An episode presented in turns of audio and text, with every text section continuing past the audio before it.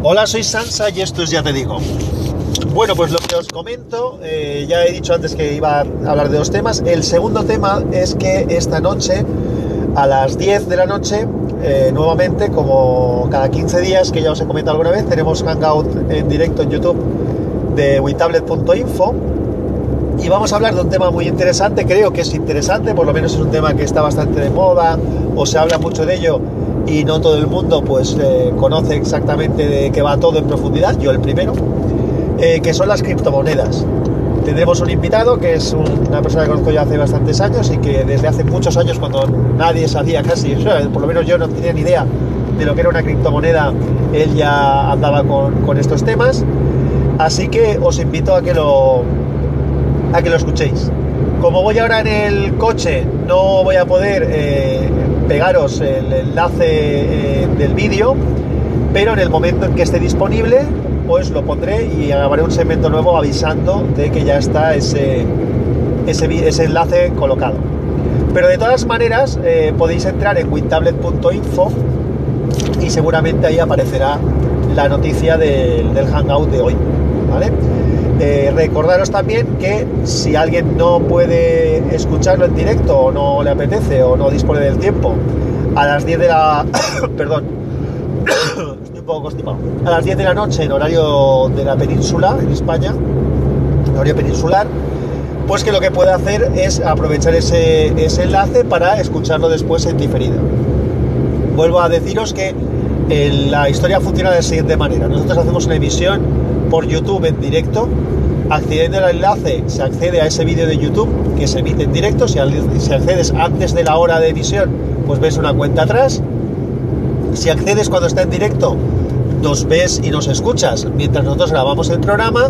También hay un chat disponible para poder ir comentando en directo, lo cual es muy interesante porque la gente pues hace sus comentarios, nosotros pues los recogemos y solemos sacar a, online, o sea, al aire alguno de los comentarios de, lo que va diciendo lo que vais diciendo las personas.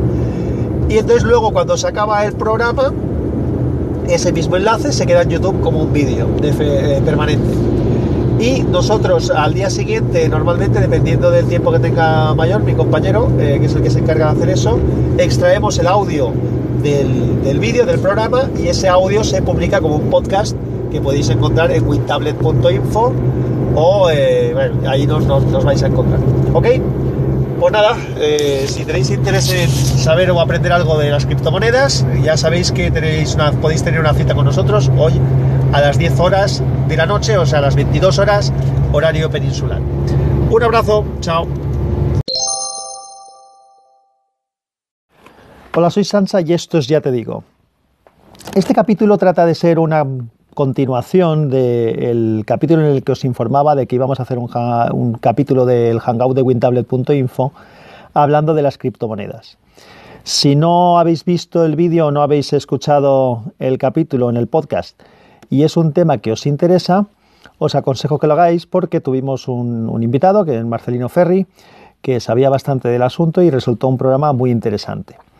En cualquier caso, es un tema un poco complejo y, sigue siendo, cuando uno no sabe del asunto, pues sigue siendo un poco difícil de seguir. Pero sobre todo la primera parte de la explicación que, hacía, que hizo Marcelino hablando del acercamiento matemático que supone las criptomonedas a lo que es el concepto de dinero, es súper interesante de, escuchar. Así que os aconsejo que, lo hagáis. los programas son muy largos, y, tienen dos partes. En una primera parte se hace una revisión de algunas noticias de actualidad y luego de algunos gadgets o algunos aparatos y luego ya empieza el tema en sí. Entonces, pues bueno, pues podéis ir avanzando si nos interesa la primera parte y ir directamente al meollo de la cuestión. Bueno, de lo que quería aprovechar yo en este capítulo era para hacer mis valoraciones finales del tema. Evidentemente, eh, si tenéis interés, igual os aconsejo que cortéis aquí, que escuchéis el capítulo del Hangout de WinTablet y que luego volváis a este capítulo mío. Porque como voy a hablar de lo, de lo que son las opiniones que finalmente tengo al respecto, pues digamos que puede ser un poco medio spoiler, aunque las cosas que voy a decir aquí no las dije exactamente eh, así en el capítulo, pero bueno, pero son eh, eh, valoraciones finales que por mi parte que, entiendo que es mejor que se escuchen después de, de escuchar el capítulo. Si no lo habéis escuchado ni vais a escucharlo, pues nada, seguid adelante y, por lo menos os comento lo que, lo que opino. A ver, yo después de todo lo que escuché y de lo que también ya había leído y me había informado, a mí lo que es el concepto de la criptomoneda y la manera de funcionar, en algunos sentidos me parece bastante razonable. Pero hay otras cosas que no, que no me cuadran. Por ejemplo, el coste eh, energético o el coste de esfuerzo de computación que supone el ir sacando, en el caso del Bitcoin, por ejemplo, el ir consiguiendo los Bitcoins, me parece que es un, esfuerzo baldío que debería de ser eh, utilizado para alguna cosa que fuera más productiva para la humanidad. ¿Por qué digo esto también? Porque en sí, cuando se quiere redefinir el concepto de dinero, yo creo que lo más importante o una de las cosas que se debería de ser muy importante es que el dinero no debe de ser un valor en sí mismo. El dinero es una representación del valor para poder comprar cosas que sí que tienen el valor. Lo que va a tener el valor es un servicio o una cosa, no el dinero en sí. Eh, y además debería de ser estable. Esas dos cosas que estoy diciendo, a donde van es que no debería de ser especulable. Es decir, el que el dinero, el bitcoin, el dólar, el euro, me da lo mismo. El que una moneda o un valor de una acción de una empresa, el que algo eh, pueda tener en valor en sí mismo, hace que se convierta en un elemento especulativo, en el cual eh, se crea un mercado sobre ese propio elemento. Cuando ese elemento para lo que sirve es para pagar las cosas o los servicios que sí que tienen realmente un valor real. Entonces, esto es para mí uno de los problemas en los que nos, encontramos en la, en la actualidad, que vivimos en una economía especulativa en la que todo se convierte en una burbuja, todo el mundo quiere funcionar eh, ganando dinero mm, por cosas que se multiplican su valor de manera mm, absurda en muchos, en muchos casos. Incluso las empresas, que se, las empresas eh, grandes al final se mueven por los dividendos que dan sus acciones y no por lo que realmente ellos están haciendo. Y eso yo creo que lleva a la ruina de, de las empresas. Las empresas que sí que saben combinar su valor bursátil con su valor del producto y de los servicios que dan son las que realmente acaban funcionando. Pero no me quiero ir por las ramas porque lo que está hablando es precisamente de eso, del concepto del dinero. Por si no ha quedado claro lo que quiero decir. A donde voy es que una cosa que representa el valor de algo no debería tener valor por sí misma más que para convertirlo en un pago para conseguir eso otro.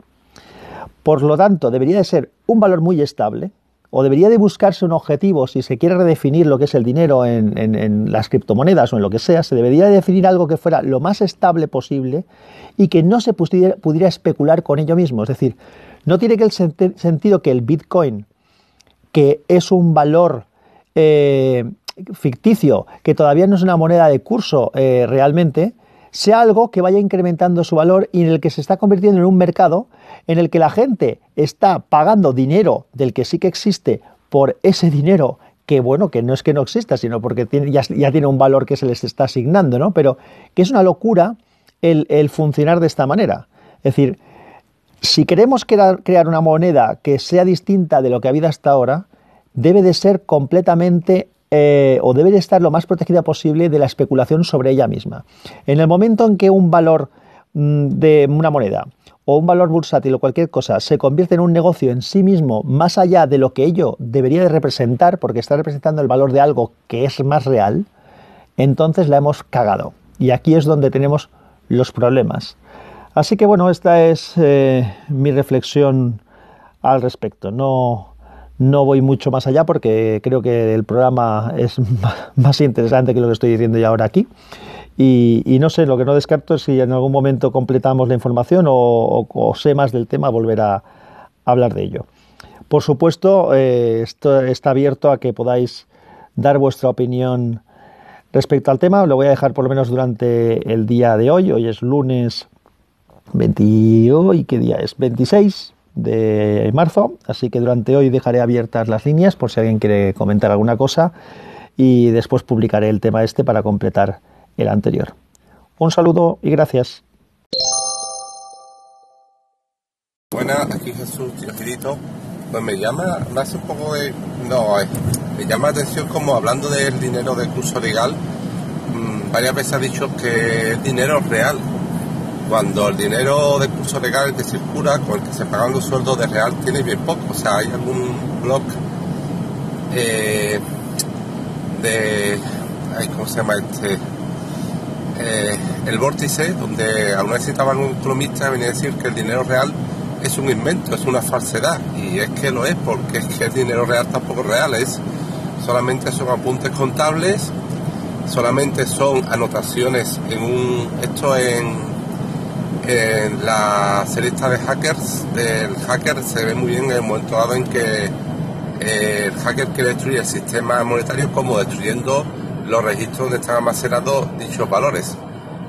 Eh, exacto, la serie donde me refería a Mr. Robot, donde tienen un plan para destruir el sistema económico actual y eso como pues a base de destruir los data centers donde están almacenados los valores, los registros informáticos de todos los grandes bancos y las grandes corporaciones. Si destruye esos registros ah, y las copias de seguridad de dichos registros, al no tener el dinero basado en nada real, todo se va al garete, el apocalipsis.